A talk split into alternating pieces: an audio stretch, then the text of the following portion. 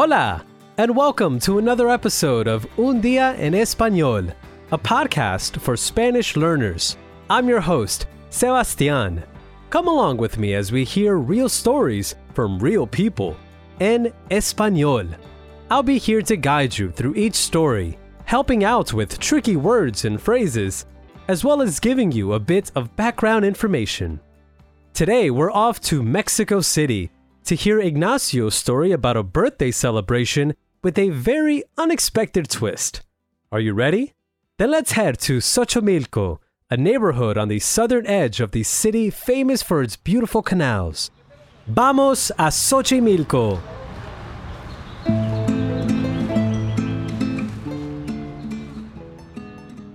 Buenos días.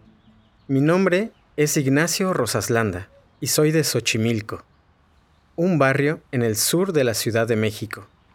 Xochimilco es una palabra náhuatl y significa lugar de las flores, pues antiguamente sus habitantes cultivaban flores para usarlas en ceremonias sagradas. Xochimilco gets its name from the Nahuatl language and means place of flowers. Wow, sounds beautiful. Ignacio tells us that antiguamente, formerly, its inhabitants cultivated flowers to use in sacred ceremonies. But Xochimilco is a special place, even now, because it still has the old pre Columbian system of canals and cultivation. Today, you can cruise around the 50 miles of canal in colorful boats called trajineras watching the scenery drift by while you enjoy some delicious food and drinks. Xochimilco es especial porque todavía tiene el antiguo sistema de canales y cultivo precolombino. Todavía hoy es posible navegar unas 50 millas de canales en coloridas trajineras. En estos barcos, la gente puede disfrutar del paisaje mientras come y bebe. Today, Ignacio is going to celebrate his 30th birthday, cumpleaños número 30. And what better place for a celebration than in a trajinera? There'll be a mariachi band, food, and of course, good friends. Hoy voy a festejar mi cumpleaños número 30 en los canales de Xochimilco. A mí me gusta festejar mi cumpleaños en una trajinera con mariachis, comida y por supuesto buenos amigos. Ignacio and his friends head to the embarcadero, pier, to find a trajinera for the party. But when they get there, they see that something's going on. Algo ocurre. But what?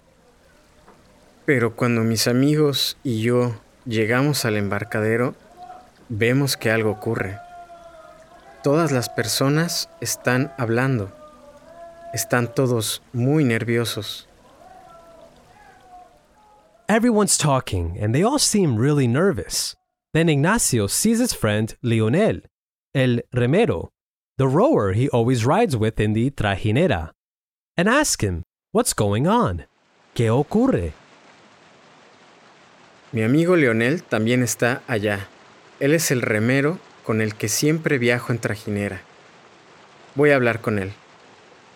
Buen día, Leonel. Buen día. ¿Qué ocurre? Ha ocurrido una desgracia. Se cayó el Sabino. Okay, did you get all that? Let me help you out a bit. Lionel uses the past tense of the verb caer, to fall. He tells Ignacio that el Sabino fell down. Se cayó el Sabino. But who's el Sabino? And is he okay? ¿El Sabino? ¿Quién es el Sabino? Es un árbol muy antiguo. Vamos a tener que posponer el viaje en trajinera. Todos los vecinos queremos ir a ver al Sabino. Claro. Vamos con ustedes. El Sabino is un árbol, a tree. But to be more precise, it's un árbol muy antiguo, a very old tree. It must also be a really important tree as well, since all the vecinos, neighbors, want to go see El Sabino after they hear that he fell. Aunque mis amigos y yo no sabemos mucho sobre el árbol, queremos ir con los vecinos. En el camino aprendemos más sobre la importancia del sabino. Ignacio and his friends decide to tag along. Aunque, although he and his friends don't know much about the tree. On the way, en el camino, they learn more about the importance of el sabino and discover that it's an ahuehuete, a type of tree found in Mexico and Guatemala. Los vecinos tell Ignacio and his friends that the tree is more than 450 years old and 25 meters tall. That's more than 80 feet. And finally, they learn that it was supposedly, supuestamente, planted by the last Mexica emperor, Cuauhtémoc. Now I get why everybody seemed so nervioso. Descubrimos que el sabino es un ahuehuete, un árbol típico de México y Guatemala. Los vecinos nos dicen que tiene más de 450 años y 25 metros de altura. También nos dicen que supuestamente Cuauhtémoc, el último emperador mexica, plantó este árbol. When they get to the spot where El Sabino fell, there are a lot of people. The poor tree is now partido en dos, split in two. But all is not lost. Todavía está vivo. It's still alive. Or rather, one of its halves is still alive.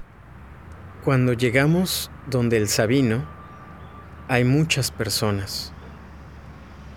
El pobre árbol ahora está partido en dos. Pero todavía está vivo o, mejor dicho, una de sus mitades todavía sigue viva.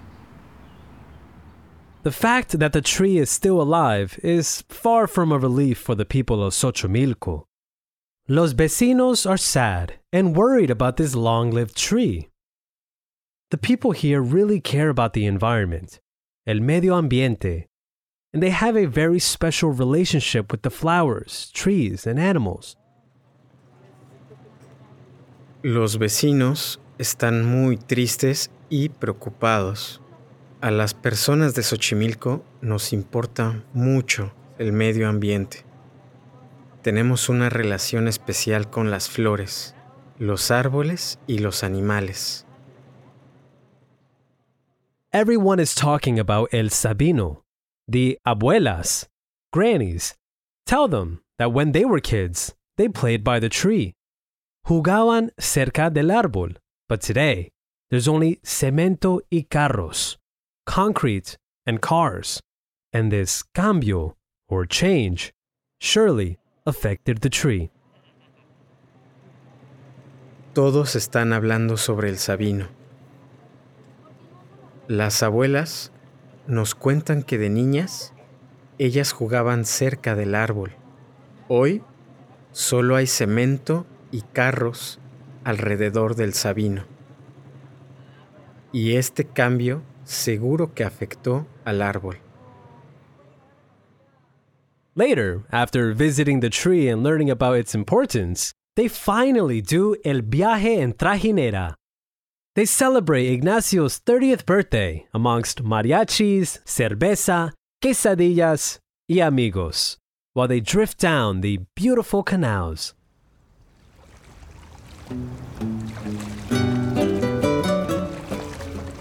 Más tarde, hacemos el viaje en trajinera. Festejamos mi cumpleaños número 30 entre mariachis, cerveza, quesadillas y amigos mientras vamos por hermosos canales. As the landscape slides by, Ignacio reflects on the day. He thinks about the connection the people of Xochimilco have with the flowers, trees, and animals, and how they've preserved the nature around them. Miro el paisaje y reflexiono sobre el día de hoy. Gracias a la conexión de la gente de Xochimilco con la naturaleza, estos canales continúan acá. Thanks to, gracias a, the connection the people of Xochimilco have with nature, the canals are still here. And thanks to these canals, the people can still relate to nature in a deeper way, de una manera más profunda.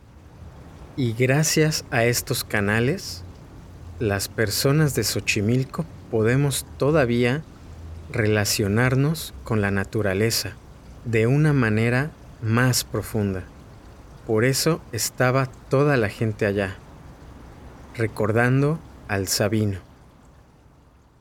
And that's why they were all there, recordando, remembering El Sabino. Ignacio continues to think about how green areas in all big cities are in constante amenaza, under constant threat, as bit by bit the concrete gains ground. Y también pienso que las áreas verdes en todas las grandes ciudades están en constante amenaza. Y poco a poco el cemento va avanzando.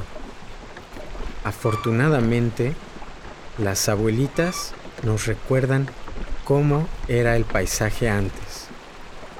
Esa memoria nos ayuda a seguir defendiendo nuestro territorio. Afortunadamente, luckily, the abuelitas are there to remind us how the landscape used to be.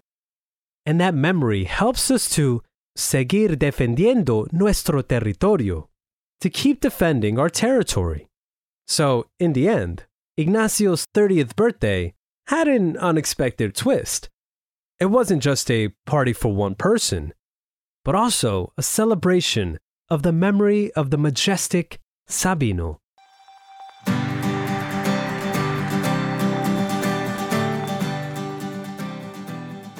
And how did you do?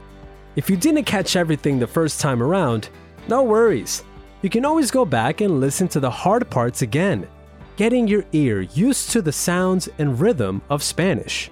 If you want a little more support, then go to babbel.com slash podcasts to find a transcript for this episode.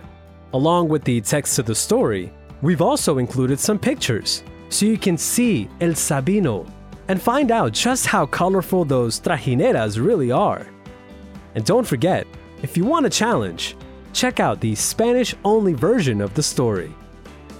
Thank you for joining me again for Un Día en Español. Hasta el próximo día. Ciao.